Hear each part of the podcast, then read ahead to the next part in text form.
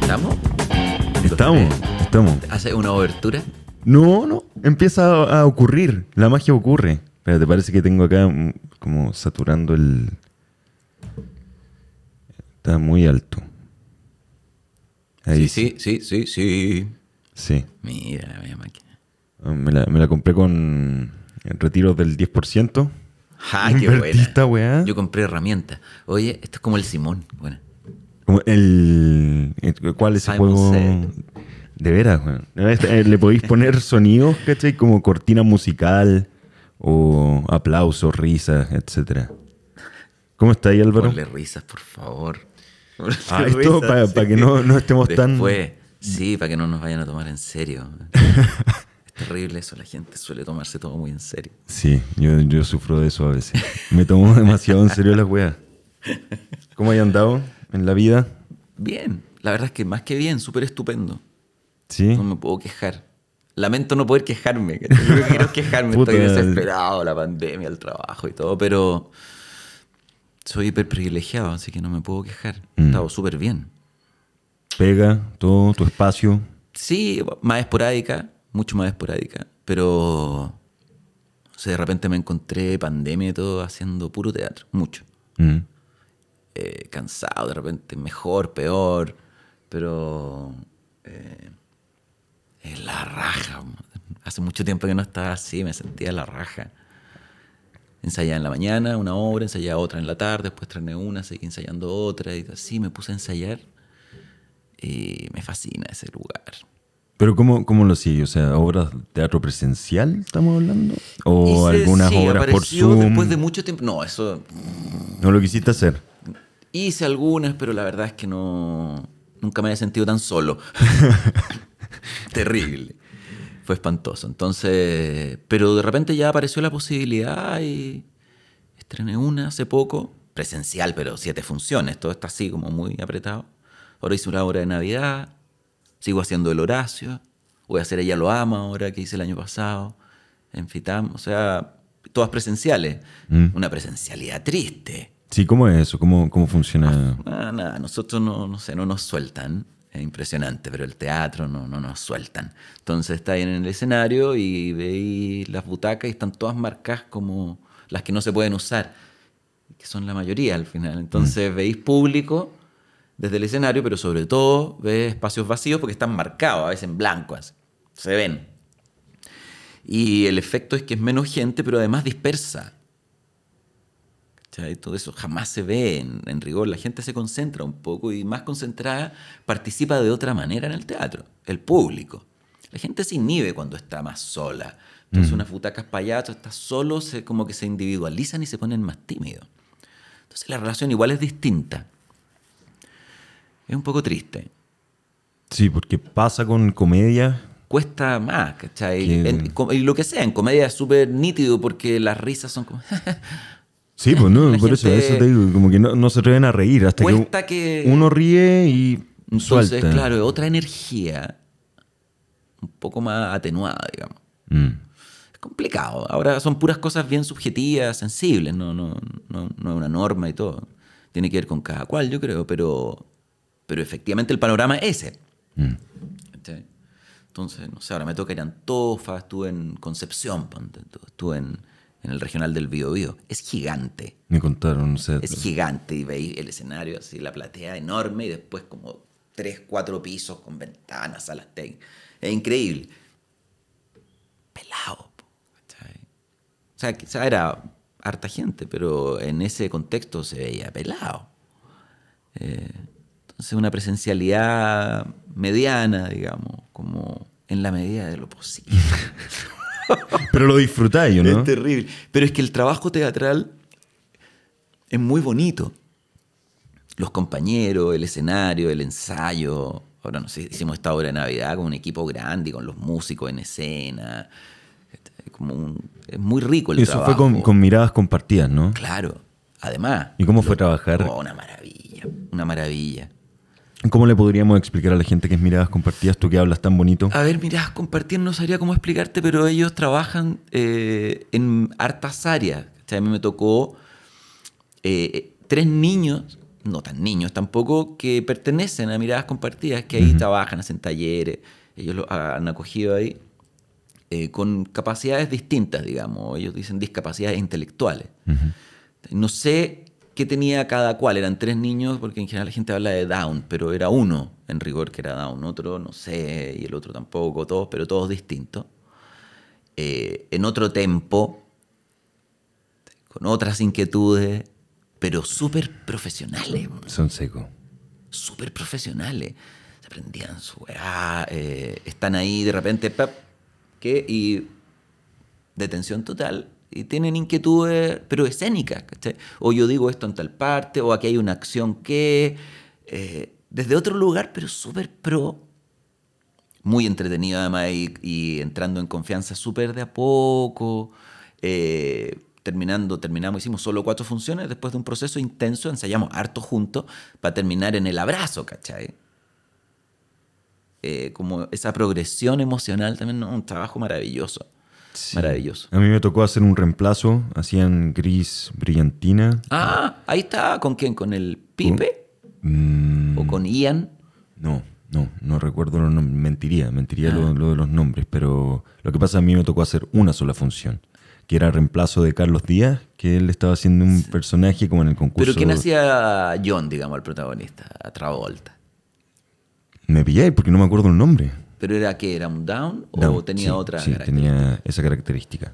Sí, pero lo, a lo que quería llegar, que pasa tanta gente en esta, en esta pega y en esta carrera que yo soy pésimo con los nombres. De repente mm. me cuesta hasta con los equipos con los que trabajo y prefiero decirles estimado, compañero, ¿qué tal? Sí, amigo. Es que bueno, es harta gente. harta gente la que va pasando. harta gente con la que uno se va cruzando. No por eso son menos importantes, pero lo que más recuerdo es que todo este equipo eh, te apañaba profesionalmente, eran súper mateos. Yo estaba haciendo esta, solo esta, esta función, se acercaban y me daban consejos como, Hernán, tranquilo, tranquilo, tienes que estar, eh, no tener nervios. Y ellos sabían todo, las coreografías, sabían eh, cómo y el, trabajo que había detrás de escena también, como porque muchas veces algunos sufrían eh, crisis. En el caso de uno o dos. Que, o, crisis como de angustia, de ansiedad, y tiene que estar todo un equipo ahí atrás como apañándose. También había muchos alumnos. Pero es bien bonito porque no es nada paternalista el no, no, no, no, pues, es súper, a ver, vamos, súper concreto. eh, Claro, porque uno tiende a pensar en que es como una asistencia permanente. No, es súper concreto, tenéis que hacer esto. Y así funcionan súper bien. Ahora, es bien bonito porque uno siempre habla en el teatro, que es mágico, que la Bueno, el efecto en ellos del teatro, o lo que me contaban también las chicas que trabajaban en miradas compartidas, del efecto del teatro, el trabajo teatral en ellos es asombroso. Mm. Asombroso y es muy bonito. Estaba ahí con la cota de verdugo, ¿no? con la cota. Con, pero o sea, como ella es la que se encarga como en la parte de dirección y... Ella estaba en el escenario y estaba en la obra con nosotros también. ¿Sí? Sí. Ah, ya. La cota trabajó en el escenario. Era parte del equipo actoral, del elenco. Con, esto, con ellos tres, ¿cachai? Y eso Ian, Pipe y el Benja. Y lo llamativo es que, claro, pues uno va como con una especie de prejuicio, como de, ir como muy eh, suavecito, como eh, que me entiendan, y te das cuenta que no. Que, uno no la quiere cagar en el fondo. Eso, eso, es como que uno va con demasiado cuidado. yo, por lo menos, esa cosa suavecita y todo, nunca me ha, nunca me ha sonado. como, la, esa, como esa marcada diferencia, ¿no? Pero sí, tratando de no cagarla. Entonces, de a poco también cachando Sí, yo creo que es eso. Van avanzando ellos también. Porque es como tú decís, no es un trato paternalista, pero que llegar con un cuidado, con un respeto y todo, pero al final... De hecho, la idea, yo me imagino, es darle, ayudarlo a que tengan la mayor autonomía posible. ¿Cachai? No es que, puedan hacer teatro, no, es, mucho más que eso, es que logren, vayan logrando autonomía, herramientas, ¿cachai? Y funciona, es bien impresionante. Mm. Me encantó. Fue una experiencia bien bonita, nueva para mí también pero muy enriquecedora. Mm. A mí me pasó lo mismo, porque desde esos errores de prejuicio uno llega, eh, yo sí soy más de como eh, entrar a los lugares como casi que pisando huevos, ¿cachai? Y te das cuenta que saben mucho más cómo se maneja todo en ese momento. A mí me pasó eso. Entonces finalmente yo tenía que estar, me sentía hasta medio inútil porque yo iba preocupado de la función que tenía que hacer, el texto, las coreografías Y no, pues es todo un sistema que se está moviendo ahí en el grupo de miradas compartidas y que funciona a la perfección. No hay que funcionar como engranaje. Sí. O sea, hacer la pega de uno no. Que hacer de engranaje. Uno no, no te puede individualizar en el No. escenario, en, ese tipo de trabajo, porque es colectivo. Todo. Eso es, es lo más lindo, ¿no? Que tiene el trabajo teatral o actoral, que es totalmente colectivo. Y con ellos sobre todo. Mm. Ahora, yo tenía ciertas nociones, había pasado por el tema, digamos, más allá de lo... Porque, ¿te acordáis? O, ¿cachai? Que hice unos libros a través de Chile Actores, Senadi en un principio. Unos libros inclusivos de poesía y de cuento. Eh, una página web. En que, mm, como multiplataforma. Yo hice una eh, selección de textos, armé elenco y todo, y los textos están en la página están escritos, tenéis la opción de verlos de muchas maneras. Está el texto, están musicalizados, están narrados por actores, están ilustrados o animados, tienen lengua de señas, tienen, o sea, están muchas, em, muchas plataformas para acceder a eso. La idea era hacer un- una página inclusiva, sobre todo para ciegos y sordos. Entonces ahí como que igual investigué harto respecto de cómo el concepto. Y me lo cuestioné harto también, y como esa sensación del paternalismo horrible que hay, o de esa perspectiva de inclusión que tenía que ver, que uno escucha muchas veces con hacer algo para, para tal grupo, hacerle, hacer algo para ellos y hacer algo o con ellos para ellos, o- y con ellos ya lo máximo, pero es una idiotez desde el punto de vista de inclusión, porque la voy a hacer algo para todos en que ellos puedan participar, ellos cualquier otro distinto. Ujú. No es algo para él, otro para él, otro para él. porque eso no es inclusión, es segregación. Súper paternalista y con buenas intenciones, pero eso es segregar. Inclusión es todo junto. po, weón. ¿Cachai? Conceptos, ¿cachai? Como ciertas vueltas respecto de. o el tema de la discapacidad, ¿cachai? Como siempre se. también conceptualmente muy equivocado, se tiende a mirar al, al discapacitado. Pero la discapacidad no puede ser vista tampoco desde lo particular, desde la individualidad. La discapacidad tiene que ser colectiva. Por eso se habla de situación de discapacidad. Si tenemos que subir a un segundo piso y no hay ascensor, alguien en silla de ruedas no puede subir. Pero no es él el discapacitado. ¿Cachai? No tiene la posibilidad de. Entonces está en situación de discapacidad. Y ahí la responsabilidad es social, no es individual. Y si yo hago algo por ti, no es caridad. Ujú. Eso. Bueno, ahí muchas cosas redundamos y caemos ¡pa! en el aparato del Estado. Pero debe ser. ¿Cachai? La discapacidad es social, no es individual. Entonces, es un tema súper interesante como para aprender. Mm. Pero sobre todo el concepto de inclusión.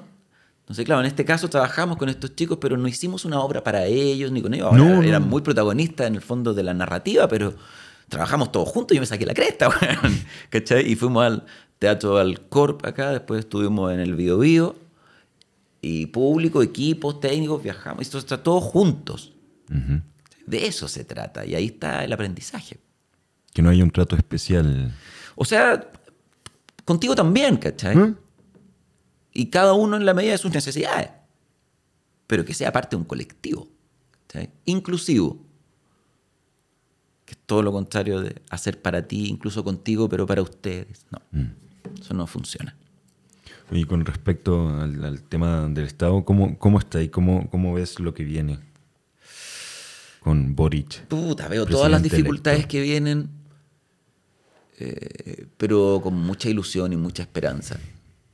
Ahora, para los que tienen miedo y toda la weá, de verdad no podemos estar peor. Mm. Yo creo que no ven. O prefieren hacerse. O, o Yo no creo en la será- inocencia. ¿Tú no creís en la inocencia real de Creo en la cierta tontera. gente? Que finalmente genera esas masas fanáticas, pero que siguen a personas que no son inocentes. Mm. todo, todo, todo. En el, en el ámbito político, digamos, yo creo que esos personajes entienden perfectamente el concepto de narrativa, ¿cachai? Qué hacer, qué no hacer, que se equivoquen es otra cosa, muchas veces. Le enseñale equivocadas, pero nada es gratis, po, nada es porque sí ni espontáneo. No creo en eso. Pero llevando la discusión a gente que cree como, que el Estado no funciona o esa persona que tiene muchas lucas y que dice, "Bueno, te queremos aumentar los impuestos. Ah, no, no, yo no quiero que me aumenten los impuestos porque eso se diluye, mucha grasa en el Estado y todo. Pero es que ahí es como pensar que un Estado que te lo va a dar todo, pero no lo hace, no puede, o, y todo se corrompe, entonces no llega. Perdón. Tenemos un Estado que es subsidiario, no tenemos derechos consagrados. Entonces no es que, obvio que en esa circunstancia tú decís, puta, no quiero que mis impuestos vayan para allá. Ahí hay que hacer un cambio. Pero no es que el Estado está fracasando en darte, si no la da. La educación no la da. Y eso no es casual ni espontáneo tampoco. No es que, oh, el Estado fracasó en esto. No se ha hecho. Y esas son las reformas que hay que hacer. Y con esas reformas, eh, puta, yo feliz de pagar muchos impuestos.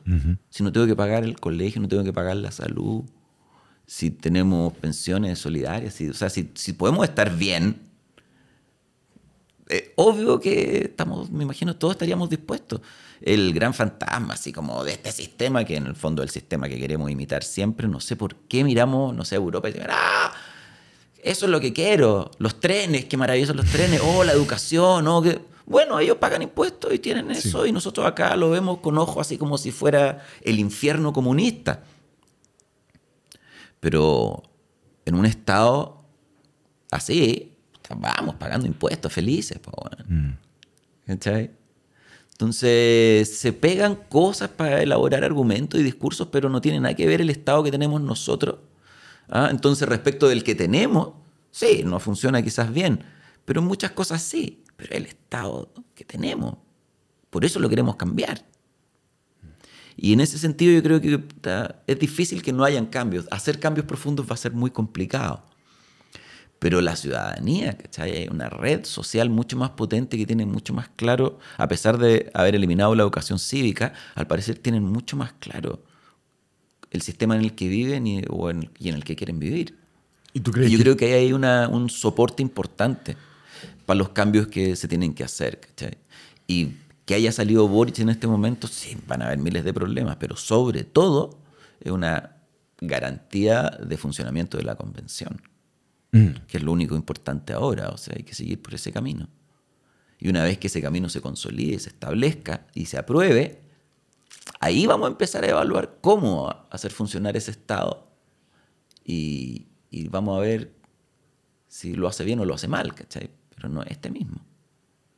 Es complejo lo que está pasando con la, con la convención, en el sentido de que me pregunto si serán capaces de dialogar finalmente estos grupos de derecha como más, em, más cerrados, más que no quieren que les cambien el modelo, pero de ninguna manera con estos otros grupos que velan por derechos sociales, por organizaciones sociales.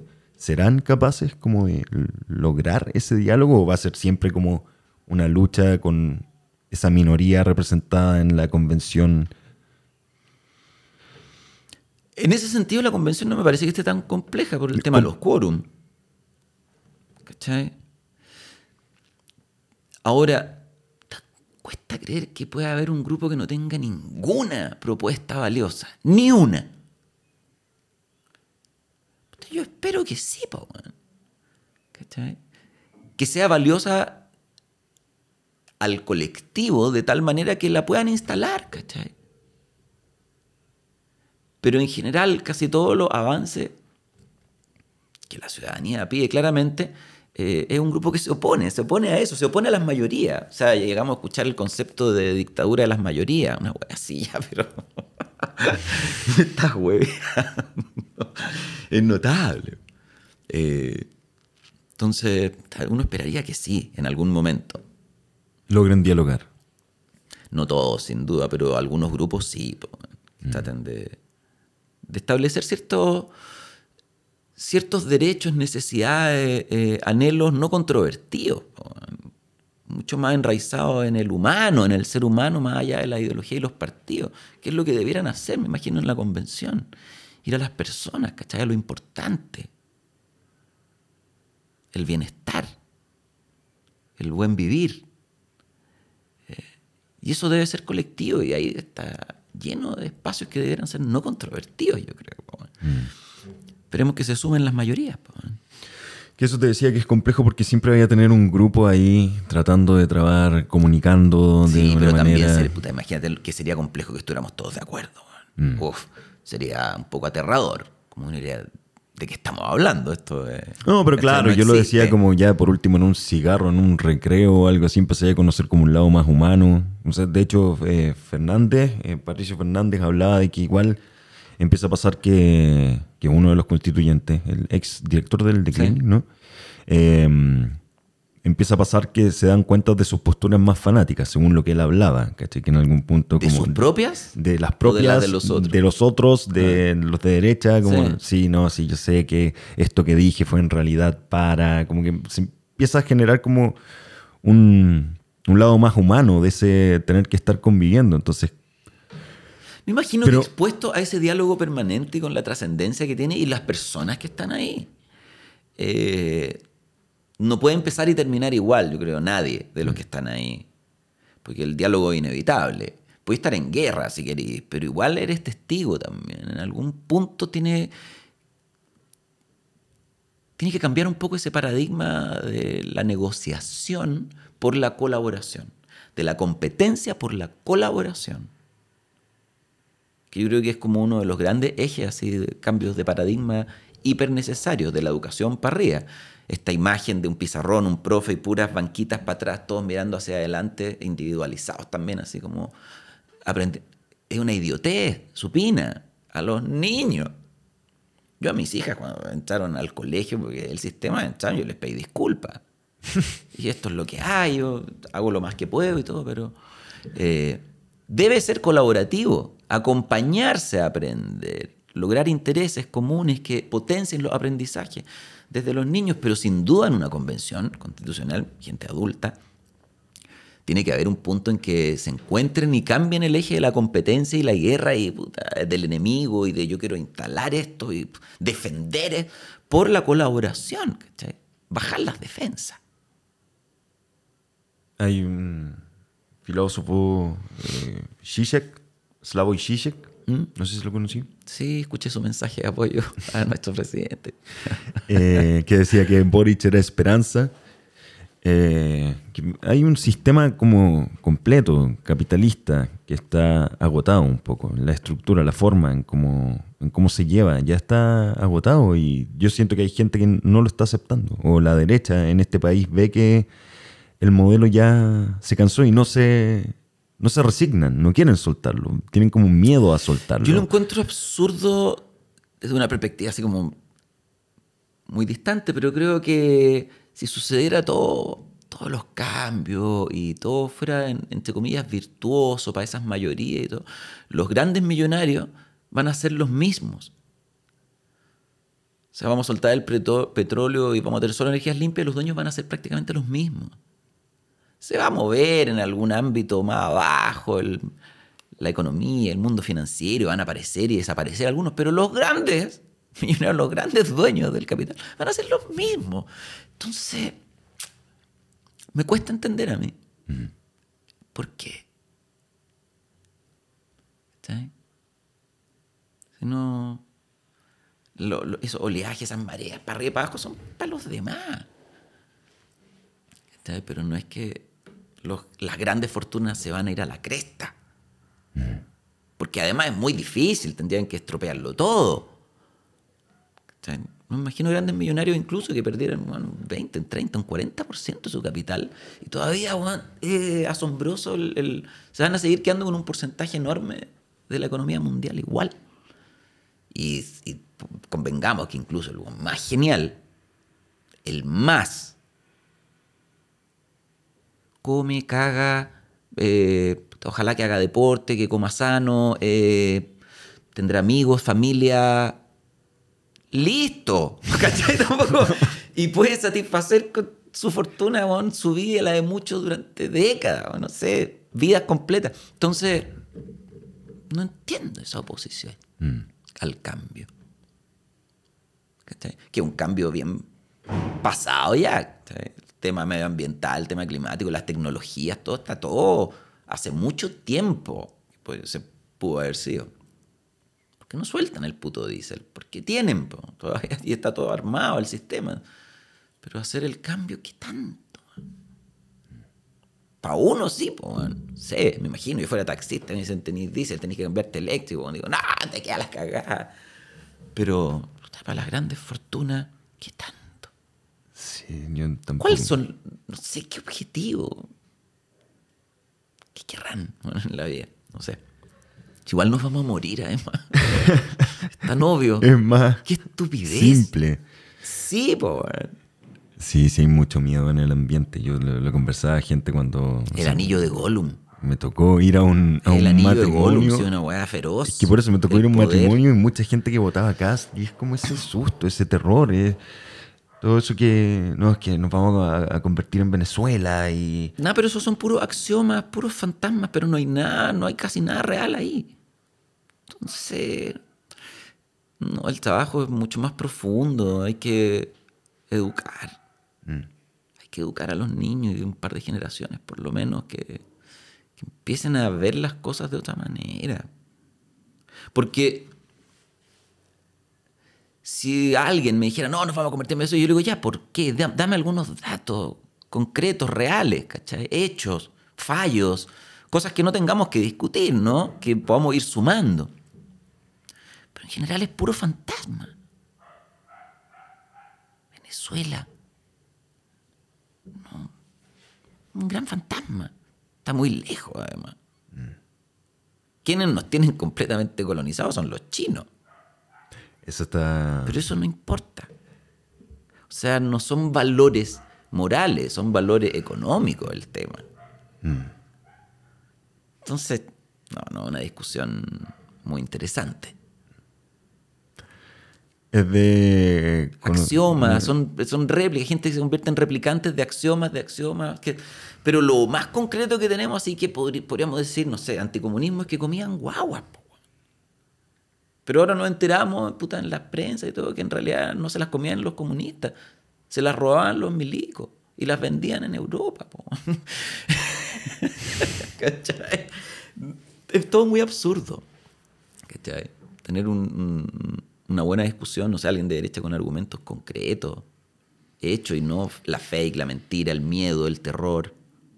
¿Cachai? Yo creo- Cuando hay dos campañas presidenciales y una es pro un candidato y la otra es contra ese candidato. ¿Cachai? Cuando no hay un- una, una otra cosa en realidad. Puros conceptos. Libertad, ¿qué es eso?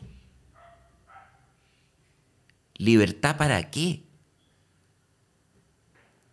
Si hay que necesitar solo plata para ser o no ser libre. pues, bueno.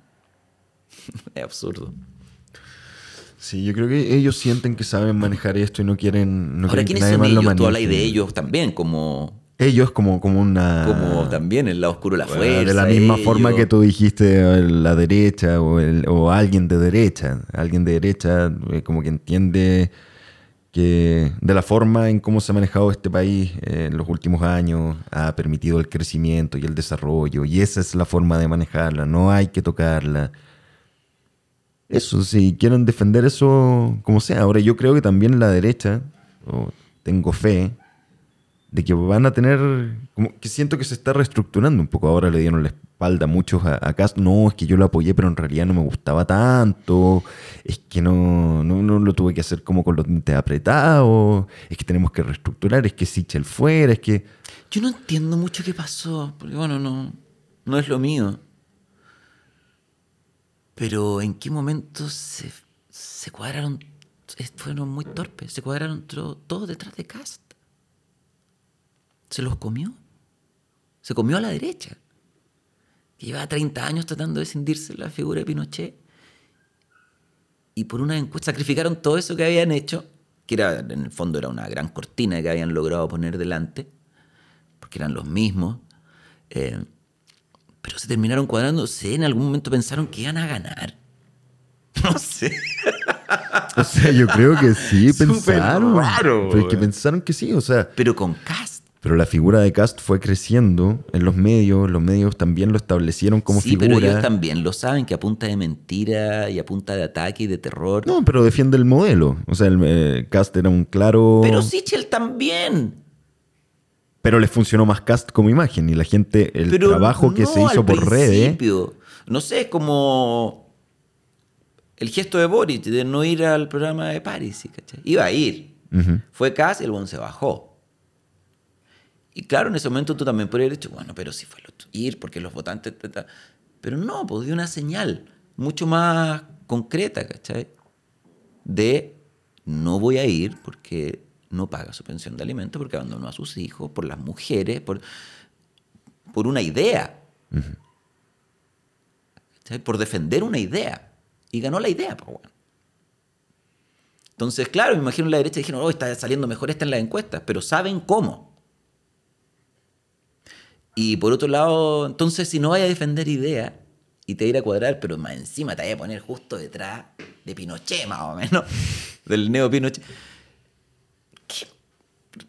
Extraño razonamiento político. Sí, Fue muy raro el fenómeno. La otra vez lo conversaba con una filósofa de acá eh, que me recordaba. a- ¿Viste la película He vuelto? Pero, De- perdón, si igual iban a perder, ¿no Ah. era mejor perder con Sichel?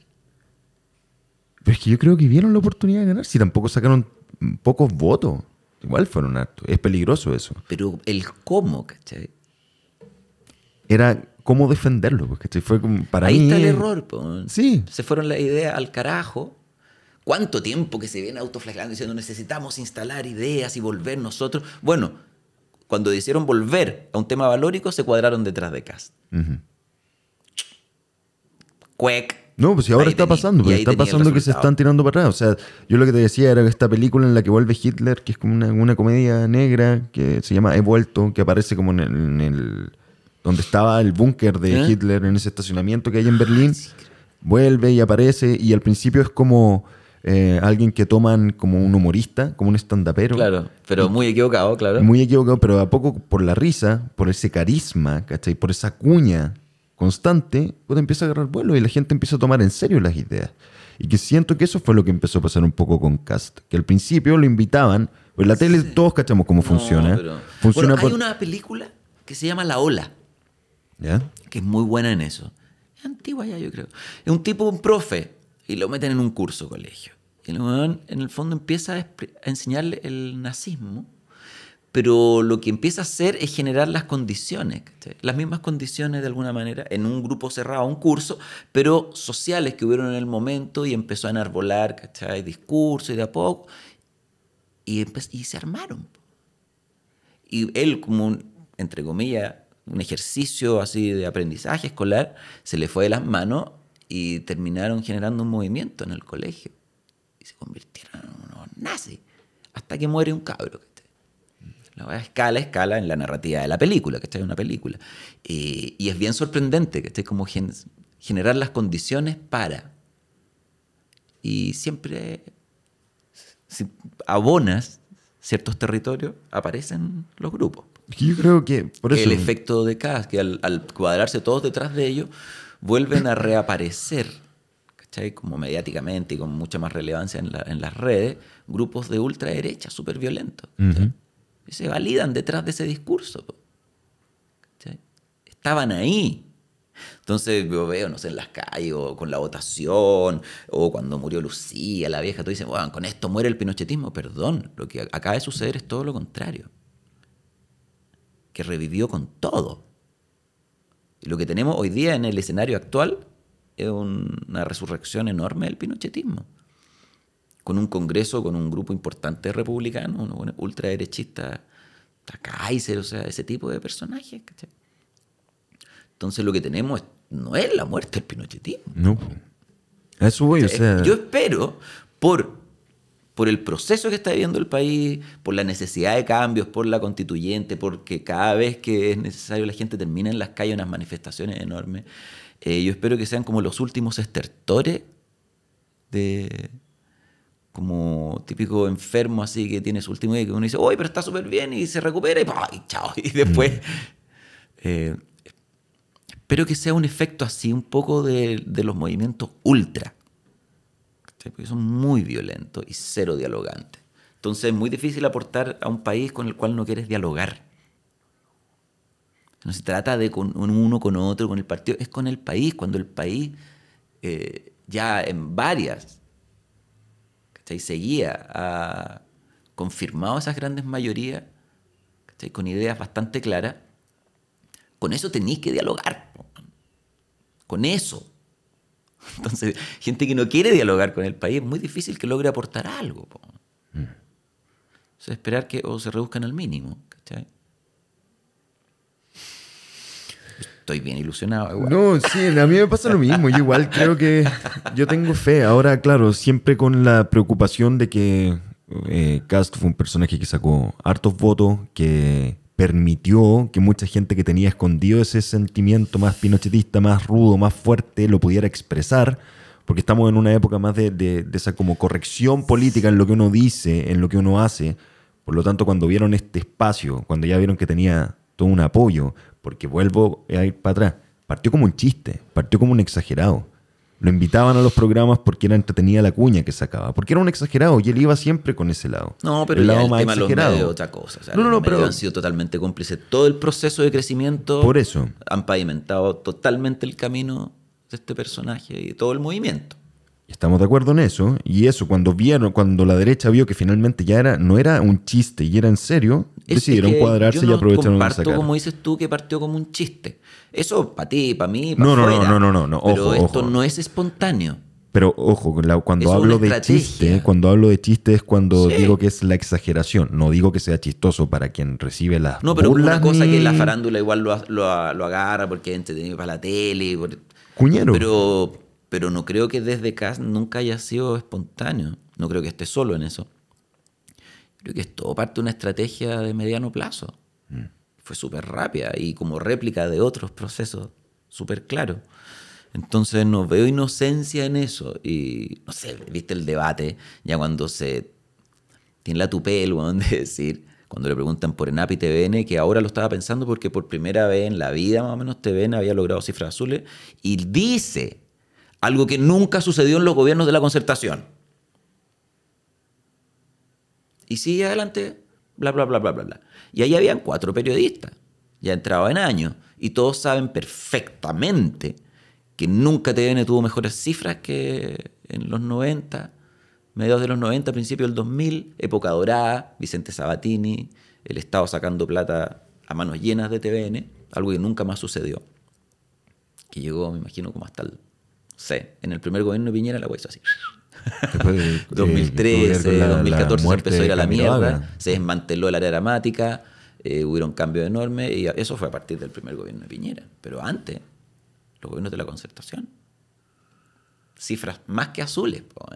Entonces, ¿qué pasa ahí? Pues, ¿por qué weón puede decir eso? Que parece nimio, pero eso como ejemplo de muchas fake que pasan con la A. Pero y me refiero a esa en particular porque estamos hablando de periodistas que trabajaron en TVN o en la competencia y sabían. O sea, vivieron el periodo dorado. Si no en TVN afuera, pero ese gran periodo. Saben perfectamente que eso es mentira falaz. Y no dicen nada.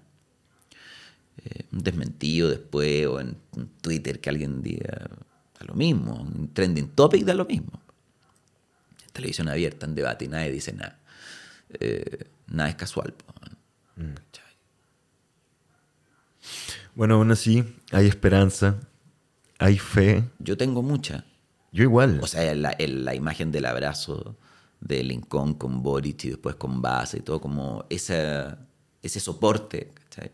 ahora desde el próximo gobierno a la convención, pavimentar su camino, ¿cachai? defenderla, comunicarla.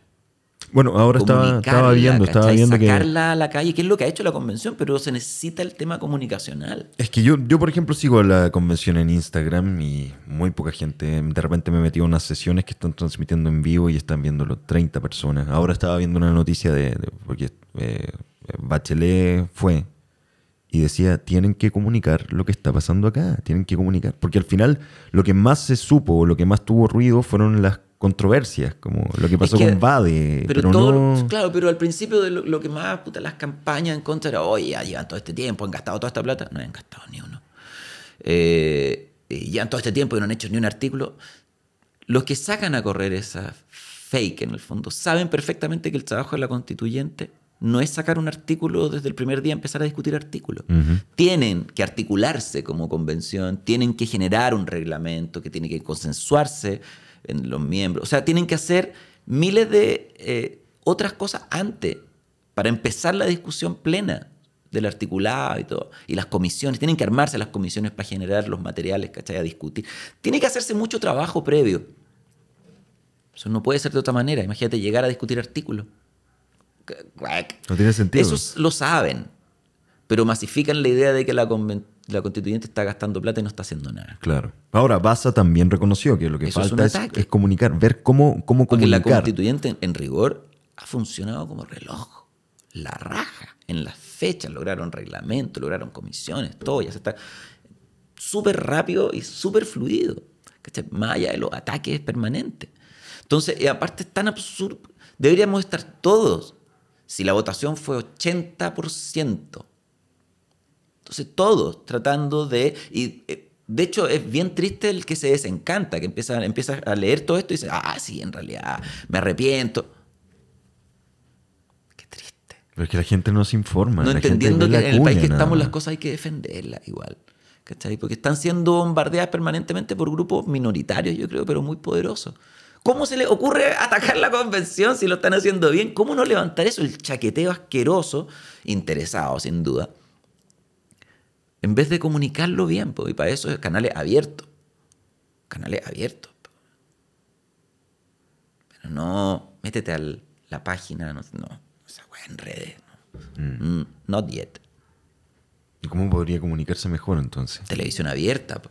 Lo que- ¿Qué pasa es los lo que matinales que hablan pura weá y jamás hablan de la constitución? No, ahora. Nunca hay un panel que explique eso. Sí, además es lindo, además está viendo medio ambiente, tema cultural maravilloso, los pueblos, o sea, integración, cooperación.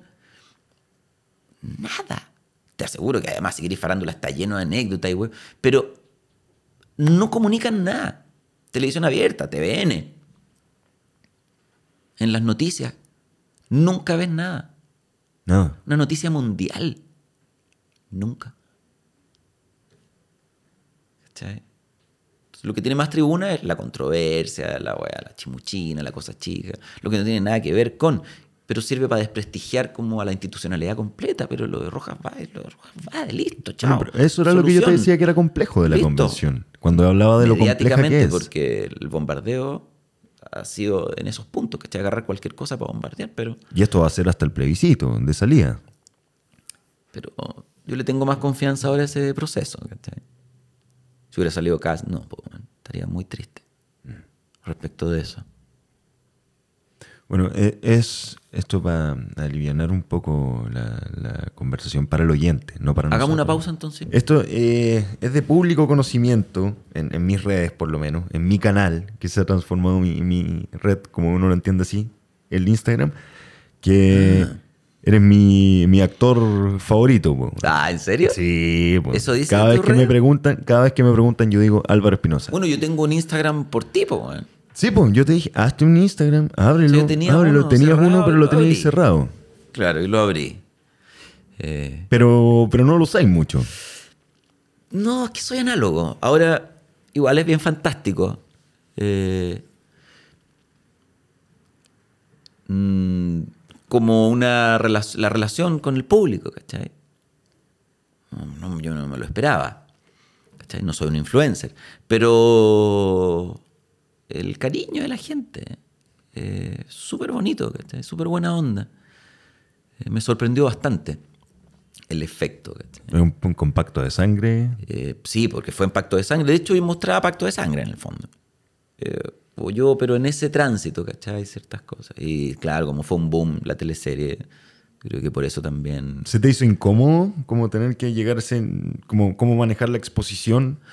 O sea, yo, yo No, sé que te había Instagram, pasado que no había sé. sido muy... con- er- Eres conocido y ya Claro, habías no soy un vivido... en no, no, no, que, eh, no tengo seguidores así como a millones, pero es menor, me imagino, yo lo abrí recién en Pacto de Sangre y yo ya, no sé, po, 20 años haciendo tele, entonces no es Sí. que, oh, me llegó y sabe, y la No, gente ahora me conoce. la, No, la no creo. exposición en el sentido como de mostrar un poco más allá. ¿Cachai? Es que no, en general nunca muestro más allá mucho Pero te más salieron allá. cosas buenas cuando abriste la, la red.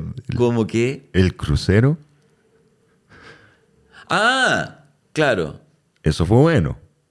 Sí, fue bonito, fue hermoso. Pero, pero eso está, está muy vinculado con eso. Sí, O sea, pues, sí, tampoco, es una, tampoco fue que abrí la... No, es familiar mío la persona que trabaja ahí. Entonces yo, ¿cachai? Que era famoso y decía, pucha, yo quiero hacer esto, pero necesito esta plataforma. porque-".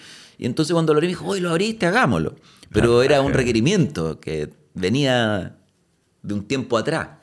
Pero fuera de eso, y, lo hice por eso, porque en general no- no- me, me- me ofrecen cosas, me invitan, pero he hecho prácticamente así como en términos de publicidad, canje, he hecho prácticamente nada y muy Mm. a lo amigo. Ah, tenía- ¿Hay alguna reticencia con eso? Como, No, sé no hacerlo me y gusta. porque soy negligente. ¿Cachai? No sé decirte, cómprate este vaso, oye, cómpratelo y te regalo este otro. No. Yo lo aprendí en el O- camino. No sé hacerlo y no, no me interesó nunca. Ujú. Entonces no, no lo uso Instagram como una plataforma de negocios, ¿cachai?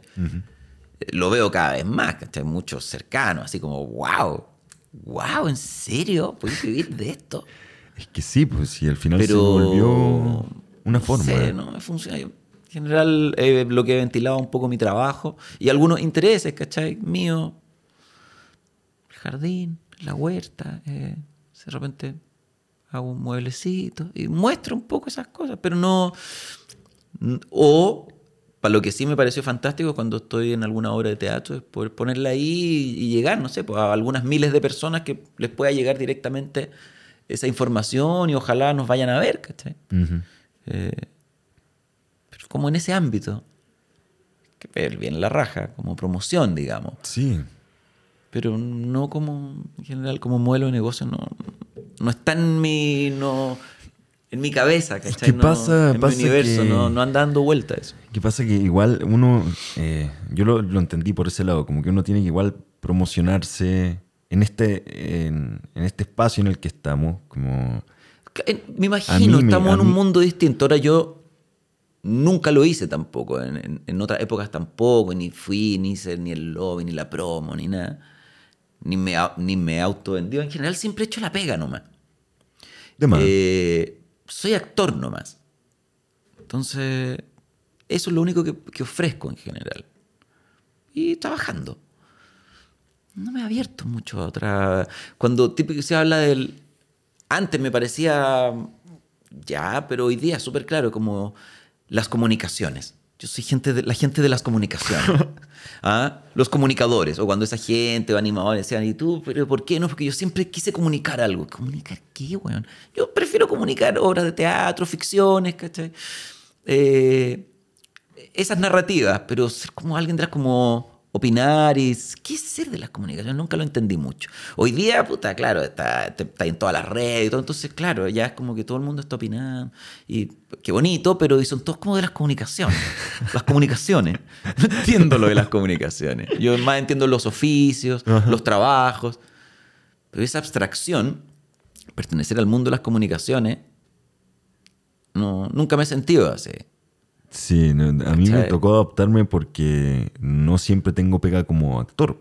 Claro. Como de repente uno hace una obra y no te va a ver nadie y este, ensayaste tres, cuatro meses que te vaya pérdida nomás. Entonces eh, vi un espacio en Instagram para poder generar al final como una especie de canal propio. Y tú vas viendo, vas regulando qué muestras, con qué te metes, con qué no, qué quieres comunicar Claro, como yo, comunicador. Si fuera hacia, hacia allá, lo que haría sería, no sé, un, algún otro artefacto narrativo, o ficción, o humor, algo, pero. No sé, igual me tocó trabajar en radio. ponte tú. Lo que más me gustó era cuando podía entrevistar gente, que entrevisté a hartas personas. A mí me gusta conversar, pero no tengo el impulso, ¿cachai? O la pulsión de comunicar a la sociedad, ¿cachai? A la red, comuni- em, muy ocasionalmente, no sé, ahora puse una par de fotos yo apoyando a Boric. Sí. Y Parecía importante. Una canción. Listo. Pero en general no, no soy. Soy análogo, soy de diálogos presenciales. Bueno, yo también por eso hice este podcast, porque es como espacio de conversación real. po. Como no, esto no tiene ninguna presión eh, como de conseguir ciertas lucas o que vengan auspicios. Si llegan después, bacán, ¿cachai? Pero partió Sería una necesidad de, de conversar, como que me pasa más eso. Y, y bueno, lo de las redes también hay que tenerlo paralelamente porque de verdad es inestable este, me- este medio, ¿cachai? Bueno. Yo no tengo la trayectoria que tenés tú. No, pero siempre ha sido. Yo hoy día, con toda mi trayectoria, soy igual de inestable. No, está bien, está bien. Pero por eso ahí uno toma la elección Claro. de si te vas por las redes para aprovechar esa oportunidad, porque tú le estás ofreciendo un servicio a, a marcas y también, o sea, por- yo no es que haga el Instagram solo para eso. Yo voy subiendo fotos, uno recibe cariño de la gente. Después la marca se ve interesada porque dice, bueno, tenéis buen acercamiento con la gente, ya dale, hagamos algo, me interesa trabajar con ustedes, Me vamos. Los malos, los comentarios. Los comentarios son, Sí. hay No, algunos... es que sabéis que el fantasma, las redes, la violencia, en mi experiencia la gente ha sido súper cariñosa. No sé, de 100 comentarios, 98 son buenos. Entonces valoro mucho eso, no sé, dice, actúas como la callampa.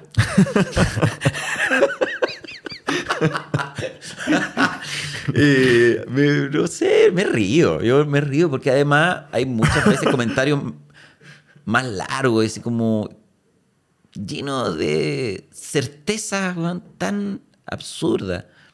No sé, ahora en el caso así como más político, la gente como, claro, actores que viven así, son así, les gusta esto, y hace una descripción con tantas características tan absurdas. Y entonces yo leo eso y digo, claro, bueno, claramente esta persona no conoce a un actor, no conoce a ni uno. Y esto es una réplica de una idea odiosa respecto de... Pero entonces me, me hacen gracia. ¿Cachai? Pero no sé, eso como actúas como la callampa, no sé. Muy raro. ¿Le ponís me gusta o, o lo No, dejáis no, no, porque son muchos, entonces si te ponía a dialogar me parece que es como... O te dedicáis a eso o no. Pero así como... No, no me acomoda. Ni no, no les discuto, me río y todo, pero no les discuto a esas personas, ¿cachai? Es súper loco. Ahora, en el, políticamente la gente se enarbola más, entonces, pero ponte un comentario, puso una weá y decía, no sé, yo voto Boric. Comentarios que me llaman la atención, unos largos así, ah, del terror. Pero uno que me pone una mujer, dice, como actor un 6. Yo estoy, dije mi opción política, o sea, no estoy haciendo trabajo de actor, no, respecto de que en todos mis roles, en gen- en mi carrera en general, digo además, un 6 no es malo. Yo me, yo me hubiera puesto menos, porque yo, yo sé quienes tienen un 7, yo me considero bueno, pero de un grupo voy a estar en el 5-8, ¿cachai? En el 5-6. Pero bueno, me pone un 6 que y claramente la intención no era buena, pero dije, bueno, entonces igual le gusta a esta persona, entonces pone, como actor un 6, punto. Tus ideas, y ahí me pone emojis vomitando. No sé, 10 emojis vomitando y otros 10 el payaso. Punto, listo. Y digo, bueno, en las redes, de alguna manera, el límite de lo posible en términos de lenguaje eh, se ha naturalizado ese tipo de tonteritas, ¿cachai? Pero es de una violencia. Sí. Uno, primero te hago juicio, y ni siquiera tan malo, y después, pero tus ideas no las comparto, son malas, está equivocado o no, vómito, vómito, vómito.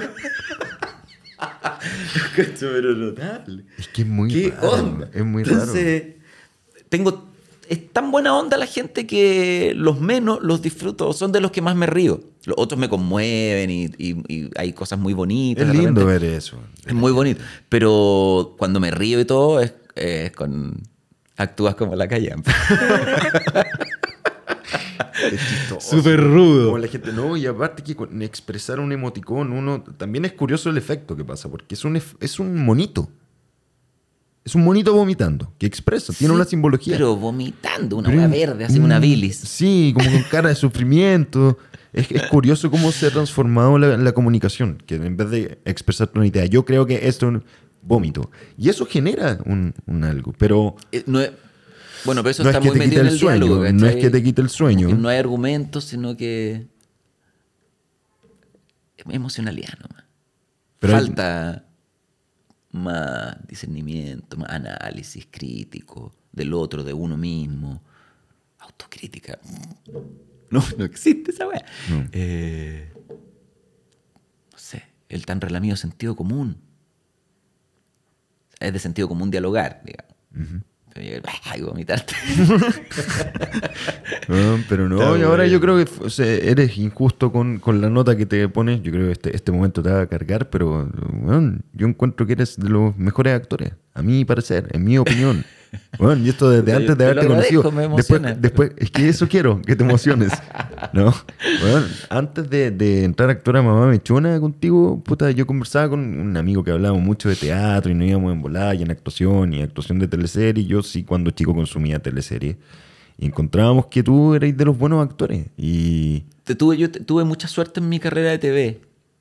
He tenido mucha porque eh, a pesar de estar más o menos siempre del lado oscuro, ser o malo o wea, siempre, eh, pero digamos que están los buenos y los malos, digamos. En, en ese gran 50%, pues cuando pasé para el otro lado lo hice peor. Eh, he tenido una diversidad de oportunidades, de Sí, personajes distintos, de roles, de roles tanto como personajes como el- en la estructura de la, de la teleserie. O sea, estaba en el afiche y he sido árbol. Cuando mejor me ha ido, yo creo, ha sido como árbol, o en, en- en términos de cuántas veces, digamos, me fue súper bien hartas veces haciendo personajes pequeños de soporte. Eh, pero he tenido eh, eso, entonces en la vitrina finalmente igual tengo, ¿cachai? Hartos monitos Sí, distintos, pues. súper identificables, eh, que, que por lo mismo van, quedan en la memoria. Yo me costó mucho, y no sé si hasta el día de hoy, que la gente sepa cómo me llamo. La gente siempre me relacionó con mis personajes. ¿Cachai? Eh, mis personajes fueron mucho más famosos que yo. Me di cuenta cuando hicimos El Señor de la Querencia. Un amigo me dice, oye, weón, tenía una página de Facebook, weón. Tiene miles de seguidores. Yo le dije, no tengo idea, no tengo Facebook. No sé cuánto, cuáles son los estándares. Hasta que me hicieron una entrevista, me llamaron de prensa para decirme, oye, tenía esta cuenta que... Y en ese momento, no sé, pero era mucho, iba subiendo de mil a cinco mil, de repente veinte mil, sesenta mil, ochenta mil, así, como la espuma. Dije, no, no tenía idea. No la hice yo. Entonces me metí con mi amigo a ver y había otra cuenta que tampoco había hecho yo, pero que era Álvaro Espinosa, el actor. Y no era como cuenta fan, era como cuenta oficial Álvaro Espinosa. Bueno, esa cuenta haber tenido mil seguidores. Y la de Buenaventura Moreno, mi personaje tenía 80 mil por lo menos. Entonces en un momento fue, oh, me sentí un poco qué triste. Pero en realidad todo lo contrario, porque es lo que yo siempre busqué en el fondo. ¿no?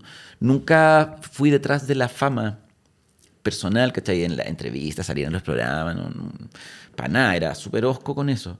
Pero sí mi trabajo, ¿cachai? Finalmente mi trabajo fue mucho más relevante que yo. Creo que así funciona. Y en el caso de...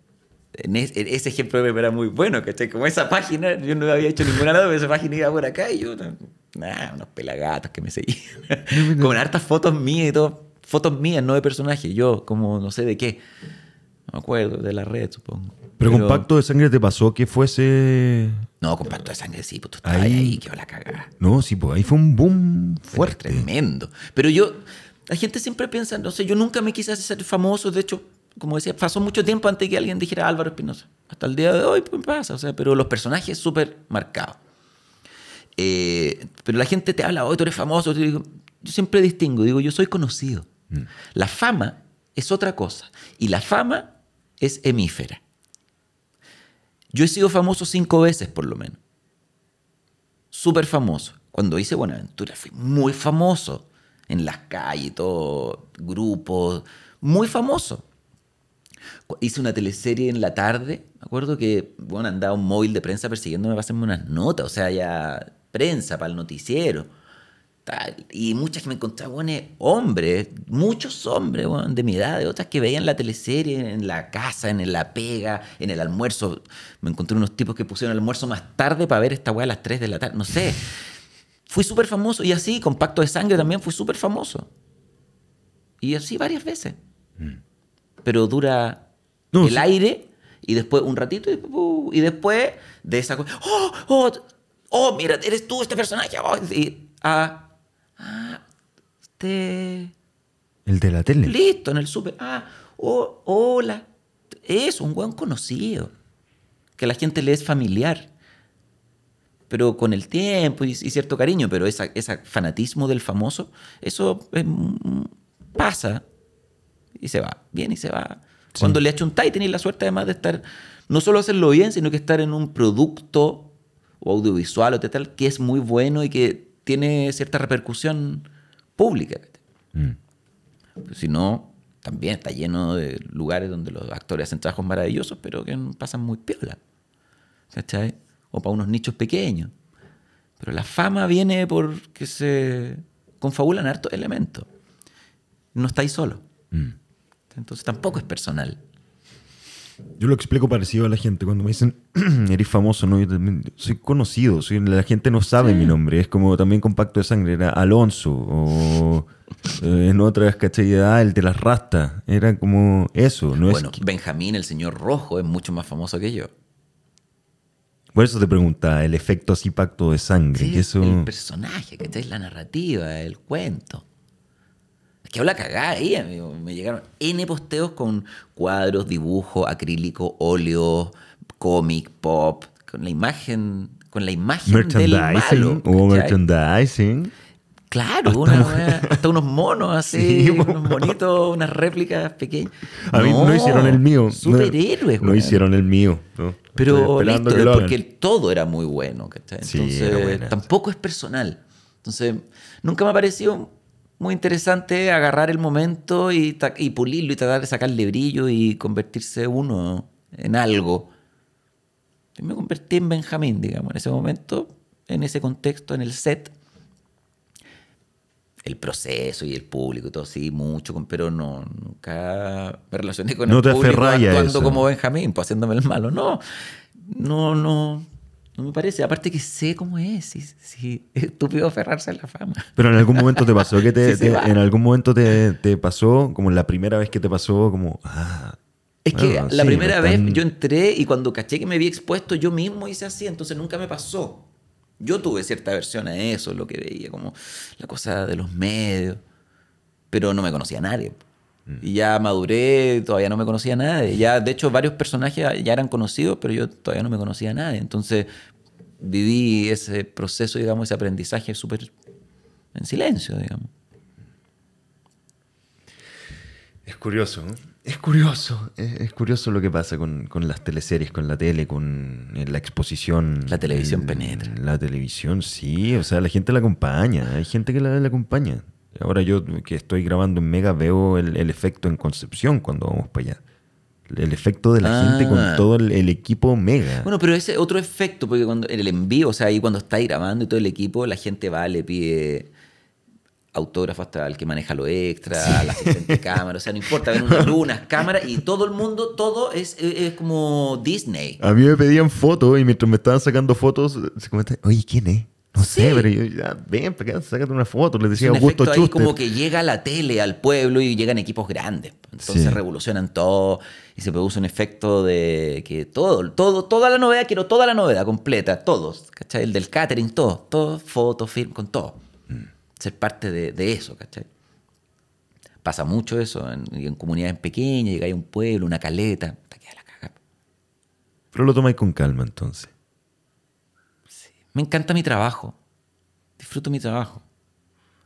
Nunca he ido mucho más allá.